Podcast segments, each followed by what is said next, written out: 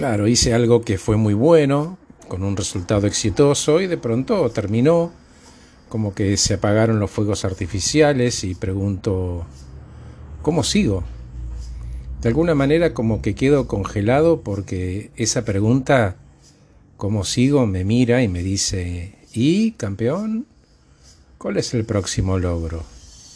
Porque uno cree que necesita encontrar alguna manera de hacer aparecer la inspiración para el siguiente, ¿no? Y especialmente silenciar esas voces que dicen, ah, ¿viste?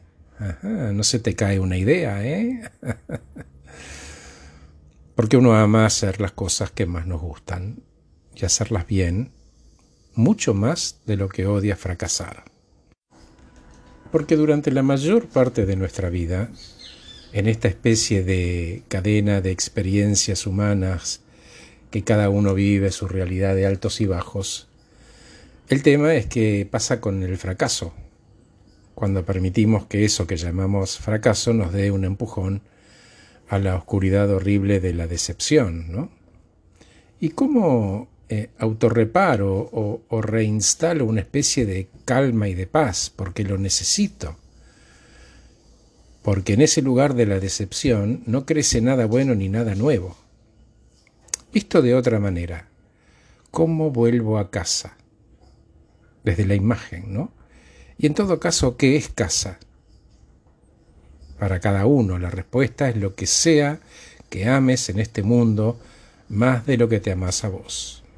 Podría ser tu familia, una pareja, la aventura, la fe, el servicio, incluso tu trabajo o hasta criar animales, lo que sea.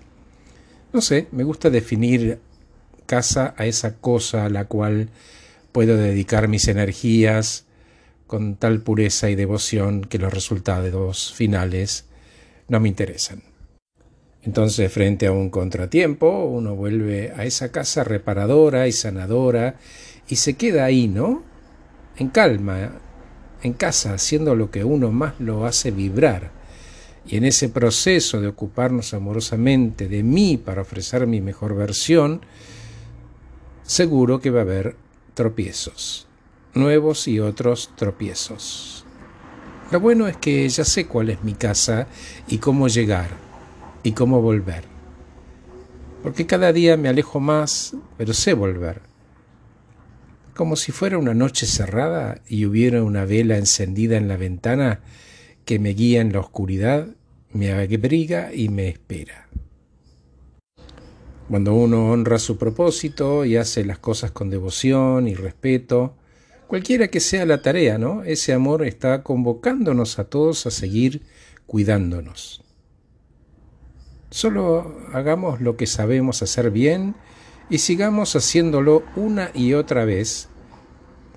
Y puedo prometerte absolutamente desde una experiencia que en esa casa que atesoramos dentro nuestro, te puedo asegurar que todo va a estar bien.